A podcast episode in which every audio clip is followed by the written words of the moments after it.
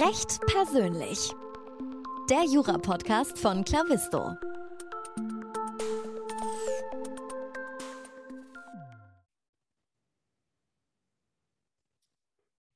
Hallo und herzlich willkommen zu einer neuen Folge von Recht persönlich, dem Podcast von Clavisto. Ich äh, sitze heute hier mit Dr. Moritz von Hessberg. Er ist äh, Counsel bei DLA Piper und wir werden heute über seinen sehr, sehr spannenden Werdegang sprechen an keiner klassischen Uni in Deutschland und danach eben auch äh, mit äh, speziellen Zusatzqualifikationen und einem sehr interessanten Rechtsgebiet. Lieber Moritz, herzlich willkommen im Podcast. Vielen Dank, Moritz, äh, und danke für die freundliche Begrüßung. Ich, ich äh, fange grundsätzlich den Podcast so an, dass ich mal nach der nach dem Grund frage, warum man den Jura studiert hat, so diesen, diesen Start in die juristische Karriere. Wie, wie war das damals bei dir? Klar, gerne. Ähm, also bei mir war das tatsächlich eher Zufall. Ähm, ich habe ähm, in der Schule nie so ganz genau gewusst, was ich studieren wollte. Ich habe Jura irgendwie immer auf dem Schirm gehabt, aber auch ein bisschen aus Mangel an Alternativen. Und ich bin inzwischen so alt, dass ich tatsächlich noch zur Bundeswehr gehen musste und habe dann äh, während der Zeit und auch danach, äh, da bin ich mit einem Freund ein halbes Jahr einmal um die Welt gereist, äh, immer überlegt, was soll ich machen, habe eigentlich am Ende sehr geschwankt zwischen BWL und Jura und habe mich dann ähm, unter anderem, aber neben anderen Unis auch bei der Bucerius Law School beworben und musste da dann den schriftlichen Auswahltest an der Botschaft in Tokio machen und danach den äh, mündlichen Auswahltest ein paar Monate später. Ähm, dafür musste ich dann aus Bangkok für einen Tag nach Deutschland fliegen, um diese Gespräche in Hamburg zu führen. Und als ich das dann geschafft hatte, da haben meine Eltern mir mehr oder weniger gesagt, mit dem ganzen Aufwand, den, den, du da jetzt gemacht hast, da gehst du jetzt gefälligst auch an die Uni.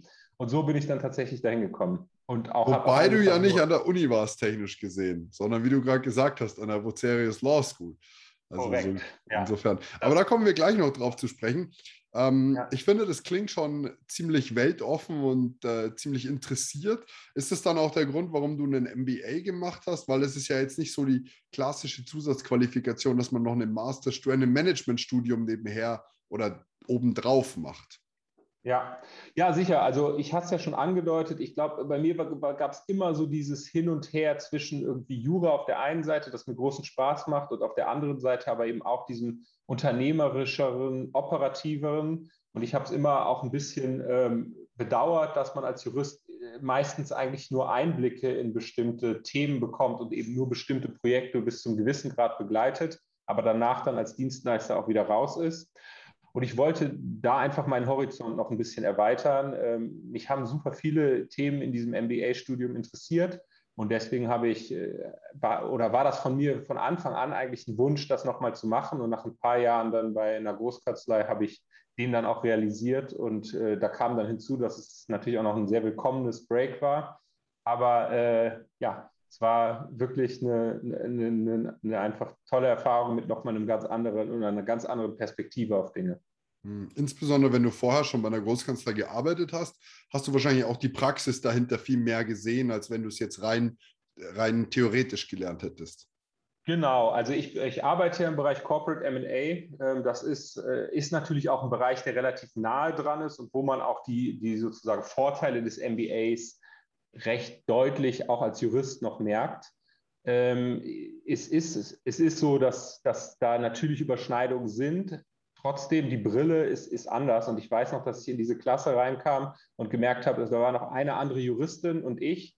Und äh, ich in den ersten Diskussionen, und man muss dann ja immer jede Woche Präsentationen halten und es gibt wahnsinnig viel Gruppenarbeiten. Und ich habe einfach äh, irgendwie realisiert, wow, die Leute denken ganz, ganz anders über die Themen nach und gehen ganz, ganz anders an die Probleme ran, als wir, die wir ja dann so sehr juristisch geschult und ähm, in unserer in klaren Subsumptionsstil äh, uns irgendwie Problemen annähernd ähm, gewohnt sind. Und das, äh, das war eine super Erfahrung.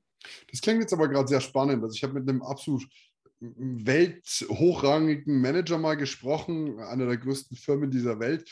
Und der hat zu mir gesagt, er arbeitet so unfassbar gern mit deutschen Juristen zusammen, weil die können so klar und strukturiert denken und auch Sachen so aufarbeiten. Ähm, und er hat gesagt, so, so eine Struktur findest du selten sonst. Hast du das als damals als Vorteil eher wahrgenommen oder eher so ein bisschen als, als umständliche, als umständlichen Fakt? Es ist definitiv ein Vorteil. Also das glaube ich auch, das kann ich nur unterschreiben. Äh, ich glaube, durch die Ausbildung sind wir eben in der Lage, Probleme irgendwie sehr, sehr schnell zu durchdringen und auch schnell äh, sozusagen zu analysieren und zu kategorisieren, was hilft. Ähm, was nicht so sehr hilft, ist, dass wir dann auch ähm, sehr schnell sozusagen in unserer Lösung äh, gefangen sind und dann das, das Thema haben, dass wir die auch noch den anderen erklären müssen. Und da ähm, sozusagen den Denkprozess nachvollziehbar zu machen und gleichzeitig dann auch ähm, die anderen davon zu überzeugen, dass das, was man sich selber jetzt überlegt hat, richtig ist, das äh, lernt man jetzt als Jurist nicht unbedingt so sehr im Studium. Und äh, da kommen dann äh, andere Typen äh, mit vielleicht anderen Herangehensweisen auch sehr stark zur Geltung. Aber von der Ausbildung und dem, der, der Art der Analyse glaube ich schon, dass es auf jeden Fall ein Vorteil ist, ja.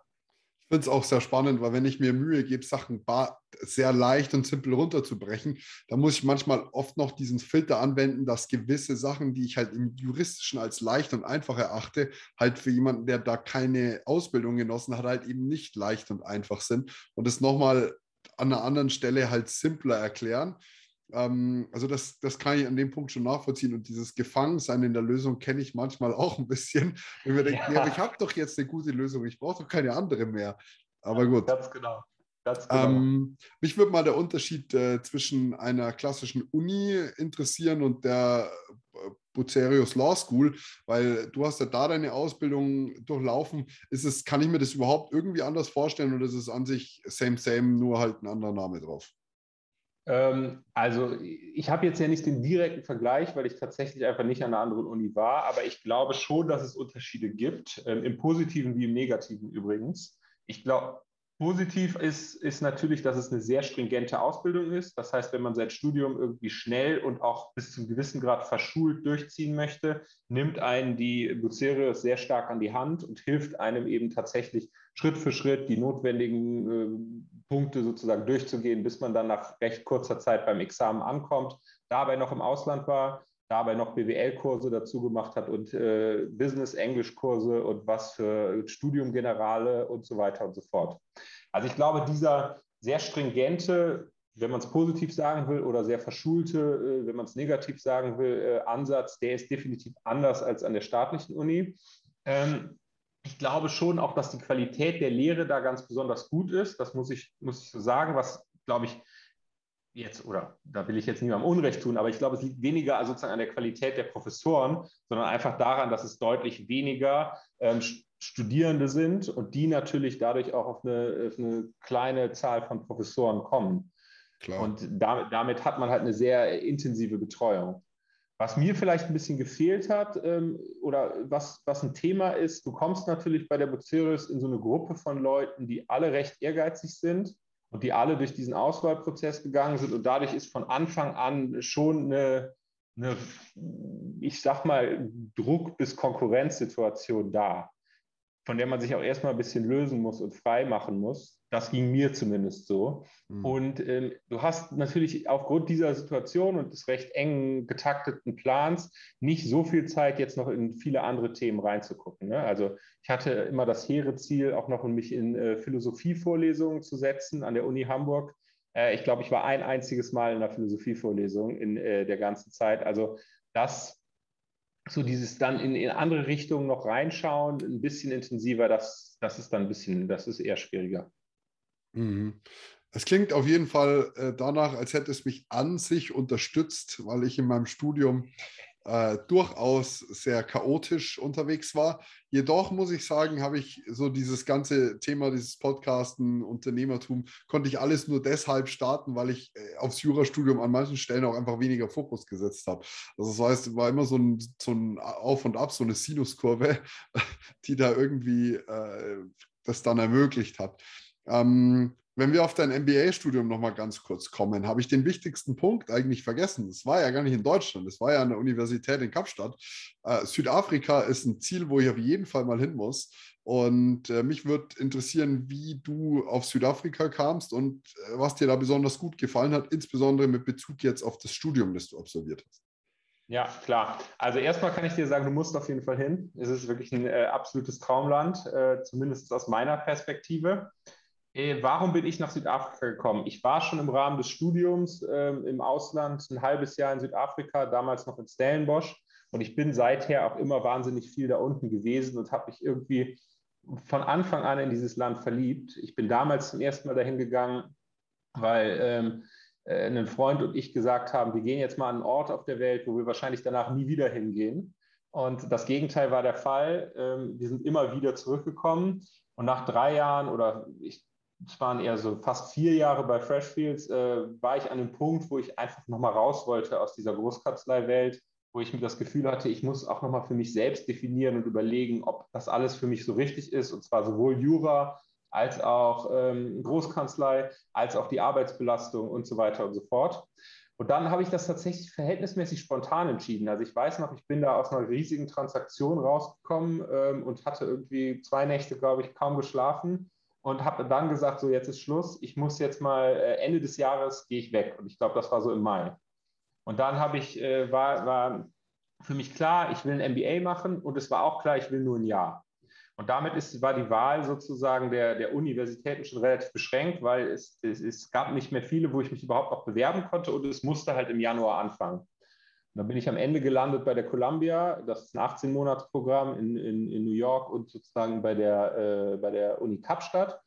Und äh, am Ende war mir Columbia sozusagen dann einfach äh, ein bisschen zu teuer von allem. Und Kapstadt hat mich vom Gesamtkonzept äh, wahnsinnig gereizt, weil ich das Land eben liebe, weil es ein gutes Programm ist und weil ich mir gedacht habe, so in einem Jahr nochmal in so eine ganz andere Welt, auch noch auf so einem anderen Kontinent, jetzt nicht so USA, was ja viele Leute dann irgendwie auch machen, so richtig einzutauchen, das finde ich super. Und so bin ich dann in Kapstadt gelandet. Mega spannend.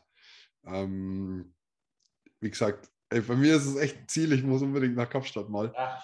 Und ja, ich kann es super gut verstehen. Also bei mir war es auch so, ich habe dann immer gedacht, wie, wie schaffe ich es das jetzt zu institutionalisieren? Und ähm, ich habe es dann jetzt so gemacht, dass ich inzwischen da unterrichte äh, an der Uni in dem MBA-Programm ähm, mit so einem Elective zu MA.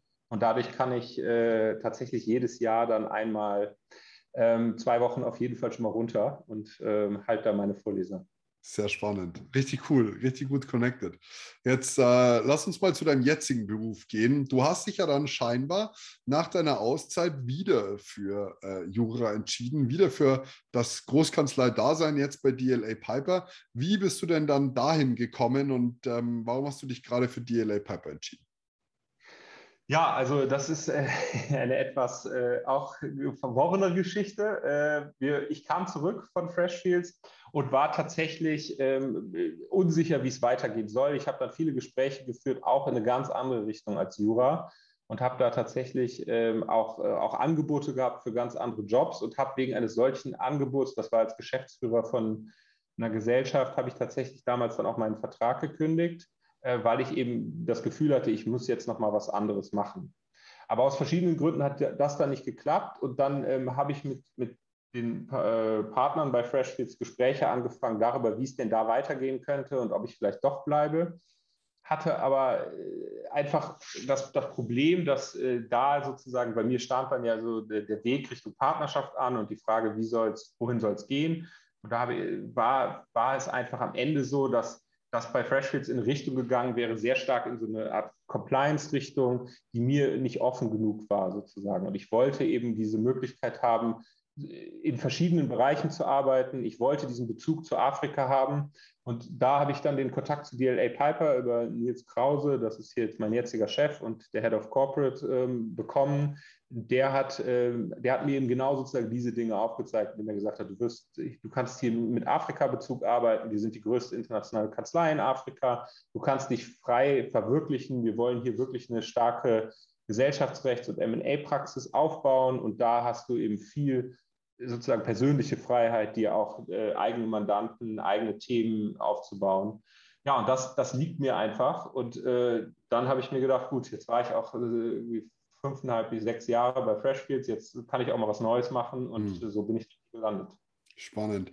Wenn wir uns jetzt deinen Bereich anschauen, dass du Counsel im Bereich äh, Corporate und MA bist, ähm, was dürfen wir uns darunter vorstellen? Also MA kriege ich jetzt schon ganz gut hin. Äh, und die Frage ist so, wie, wie schaut deine Tätigkeit an sich aus? Ja, genau. Also ich glaube, ähm, im MA muss man ja sagen, es ist zwar eine rechtliche Tätigkeit, aber es ist sicherlich deutlich rechtlicher als in vielen anderen Bereichen, äh, deutlich weniger rechtlich als in vielen anderen Bereichen. Also wir managen im Endeffekt Projekte für, für große Mandanten und da geht es dann natürlich um ähm, Kauf und Verkauf von Unternehmen, wobei im, im, Zentrum natürlich immer der Kaufvertrag und die Beratung zum Kaufvertrag sowie zur Due Diligence, also zur Untersuchung des Unternehmens steht.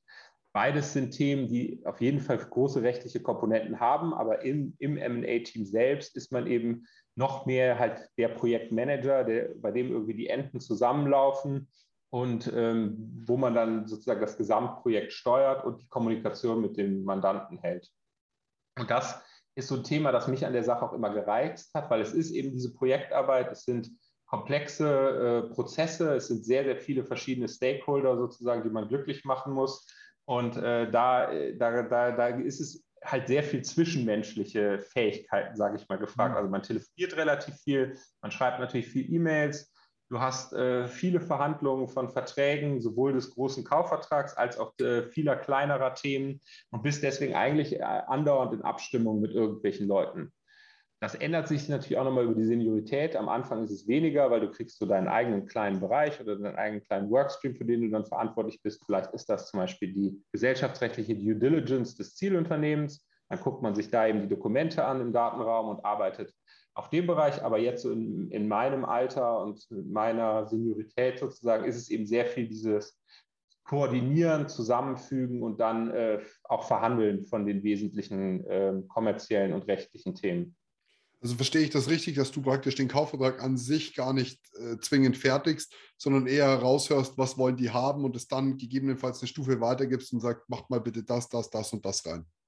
Ja, also das wäre schön. Dann wäre ich sozusagen auf Nils Stufe, also Partner. Okay. nein, ähm, nein, im Ernst. Also ich arbeite schon auch viel noch am Dokument und ich glaube, okay. das machen, äh, macht auch jeder, weil am Ende sind wir halt trotzdem noch Juristen. Hm. Und beim äh, Bereich M&A ist es ja tatsächlich so, dass man sagt, ähm, du, äh, du, die Parteien schaffen sich sozusagen ihr eigenes kleines Rechtssystem für diesen Unternehmenskauf. Ne? Es wird fast alles ausgeschlossen, was, was so an Rechtsregelungen sonst gilt. Also ich meine, wir haben ja auch Gewährleistungsregelungen im deutschen Recht. Man könnte ja auch einfach sagen, da gilt jetzt mal ganz normales BGB. Aber das machen die Parteien eben nicht. Die schließen das aus und deswegen muss man dieses ganze Rechtssystem sozusagen neu erschaffen ist natürlich auch übertrieben, weil es gibt die Vorlagen und es gibt irgendwie Marktstandards. Es ist keine Parallelgesellschaft. keine Parallelgesellschaft, auch wenn man das manchmal denken könnte. Genau. Aber äh, an diesen Verträgen eben, da arbeite ich dann schon relativ intensiv und ich würde sagen, das ist auch mit meiner Hauptaufgabe. Aber wie du richtig gesagt hast, erfolgreich und gut werden diese Verträge nur, wenn man eben versteht, was der eigene Mandant möchte, was sozusagen äh, die anderen äh, bewegt und umtreibt und diese Verträge erstellt man, aber man muss sie dann eben auch verhandeln. Und das äh, tut man meistens, also vor Corona ausschließlich in persönlichen Treffen, jetzt äh, teilweise auch virtuell, aber da trifft man sich dann eben mit den Anwälten der Gegenseite, vielleicht mit der Gegenseite selbst. Man diskutiert die ganzen relevanten Punkte und dann baut man sozusagen die Kompromisse, äh, die man da findet, wieder in den Vertrag ein. Hm. Und diese Arbeit sozusagen konstruktiv versuchen, Kompromisse zu finden, die am Ende den Interessen der, aller beteiligten Parteien dienen. Das finde ich das Spannende daran. Und ähm, ich hoffe oder glaube auch, wenn man, wenn, man das, wenn man das als Anwalt gut macht, dann schafft man da eben echt einen Mehrwert für alle. Weil ich auch sagen muss, es gibt immer noch recht viele Anwälte, die da sozusagen sehr hart sind und eigentlich hauptsächlich an ihren Mandanten denken und sagen, ich muss jetzt hier das, die absolut Maximalposition für meinen Mandanten durchsetzen.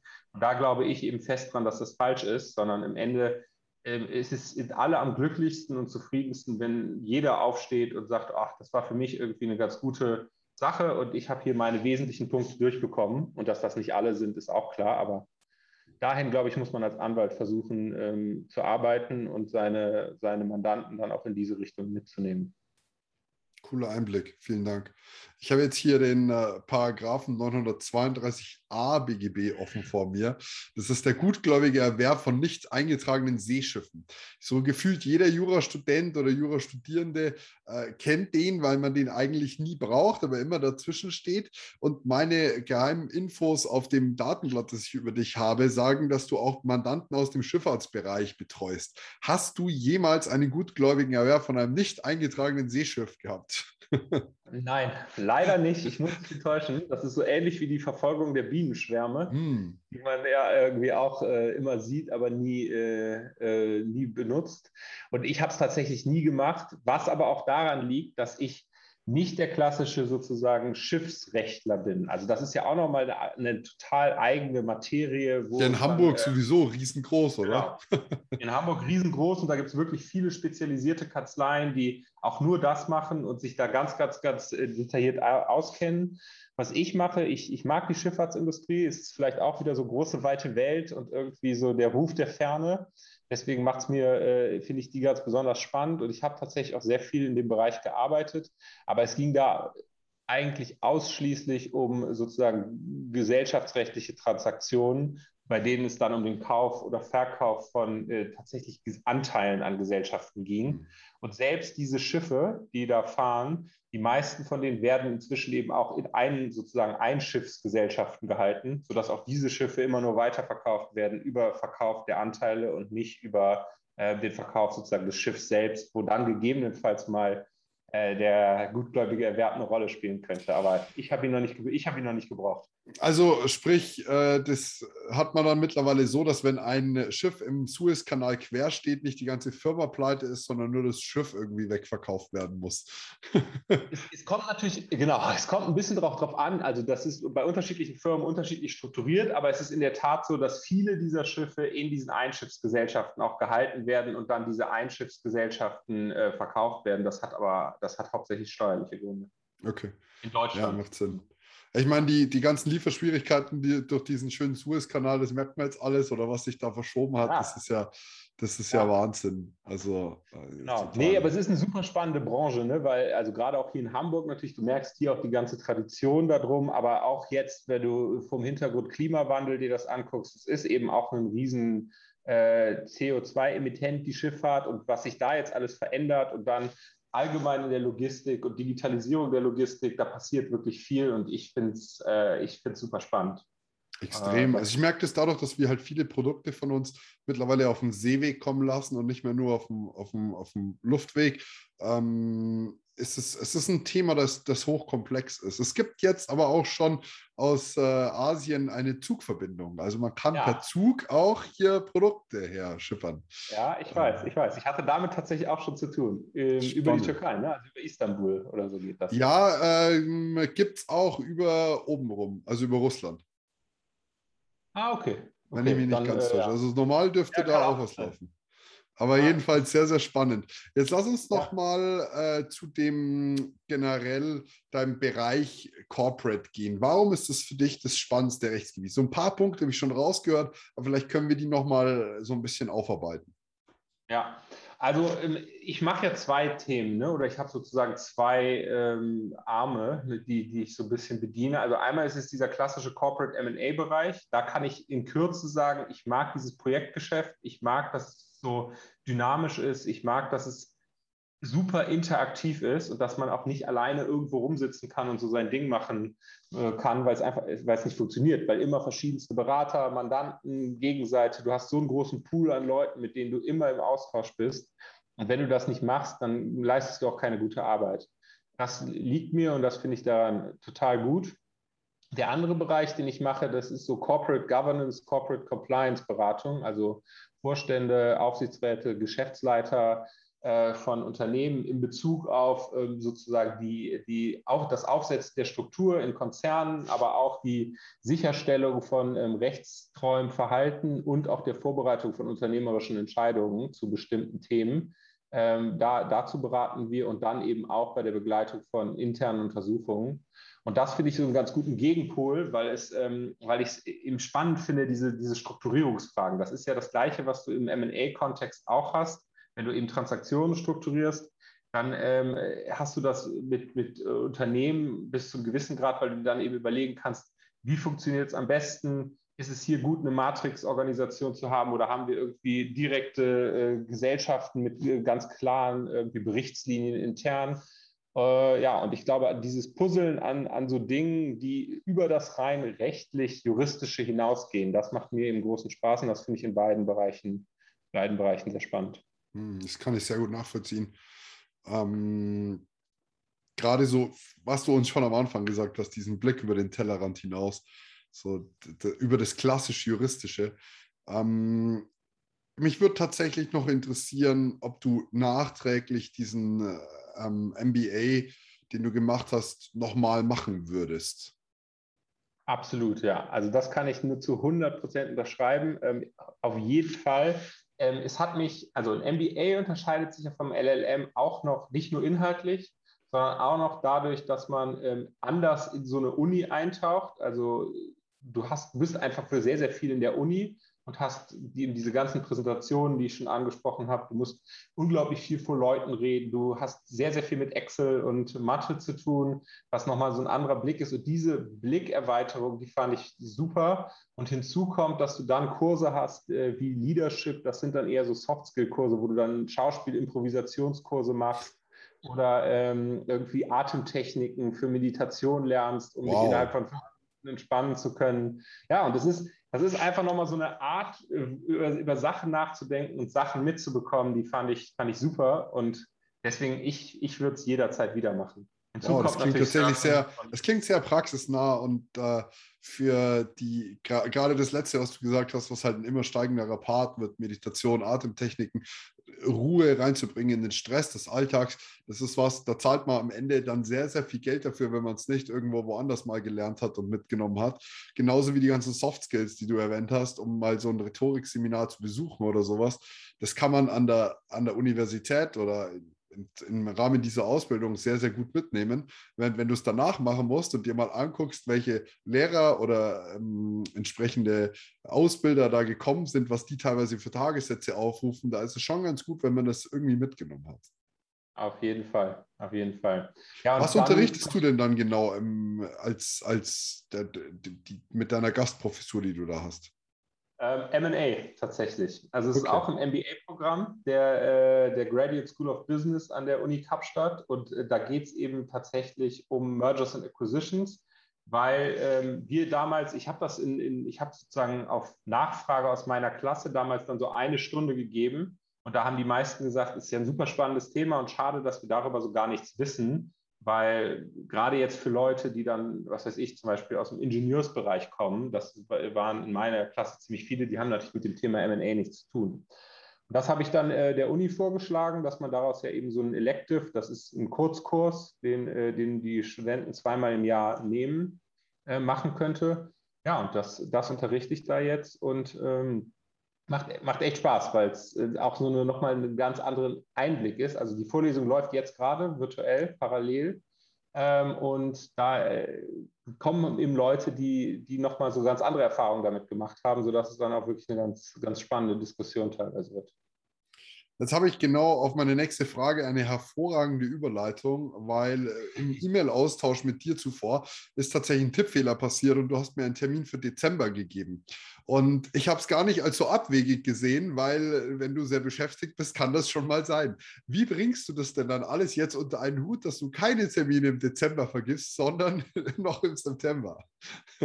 ja, also das, das war tatsächlich ein Fehler. Also Dezember wäre, äh, wäre auf jeden Fall übertrieben gewesen.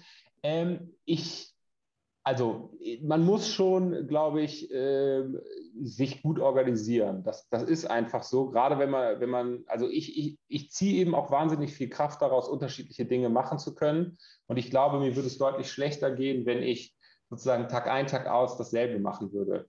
Aber ähm, das erhöht natürlich auch den Stresspegel äh, zwischendurch. Und gerade wenn dann so verschiedene Sachen eng getaktet hintereinander bekommen, man hier die Abgabe und da, da das Telefonat und dann hier die Podcastaufnahme, äh, dann macht das alles Spaß. Aber äh, diese Selbstorganisation und dann auch Selbstdisziplin in bestimmten Zeitfenstern bestimmte Dinge abzuarbeiten, die ist, glaube ich, wichtig.